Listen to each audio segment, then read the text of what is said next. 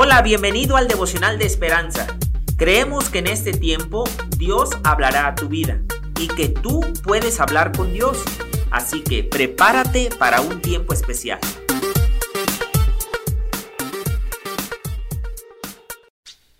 ...30 de agosto... ...grandes cosas... El autor escribe... El 9 de noviembre de 1989... El mundo quedó atónito y emocionado ante la caída del muro de Berlín. La pared que había dividido la capital alemana durante 28 años se había derribado y la ciudad volvería a estar unida. Había ocurrido algo grandioso. En 538 a.C., cuando Israel regresó a su tierra después de 70 años de exilio, también fue un hecho maravilloso el Salmo 126 comienza con una mirada a aquella época gozosa de la historia de Israel. La experiencia estuvo signada por risas, canciones alegres y el reconocimiento internacional de Dios que había hecho grandes cosas por su pueblo. Versículo 2. ¿Y cómo respondieron los receptores de tal rescate misericordioso? Las grandes cosas de parte de Dios despertaron una gran alegría, versículo 3. Además, las obras del Señor en el pasado se, se, convirtieron en la base de renovadas oraciones por el presente y una esperanza alentadora para el futuro, versículos 4 al 6.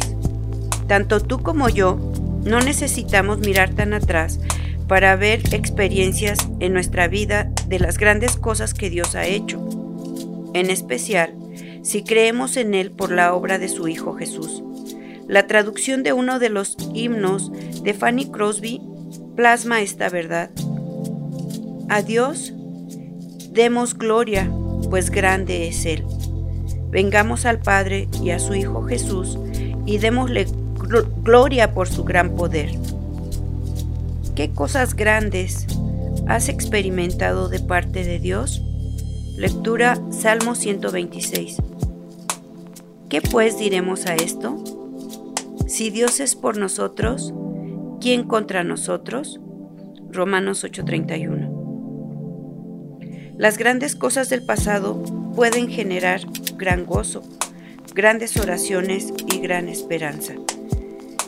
Eh, hoy, por medio de este devocional, podemos obtener una gran esperanza por la grandeza de nuestro Dios. No es por lo que nosotros podamos merecer, sino por lo grande y misericordioso que Él es.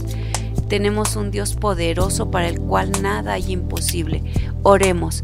Papito amado, te damos muchas gracias, Señor, porque no importa nuestra fidelidad, no importa quiénes seamos, sino lo que importa es tu carácter, tu poder, tu gracia y tu misericordia. Por ello, Señor, esta mañana te alabamos y glorificamos tu nombre en Cristo Jesús. Amén.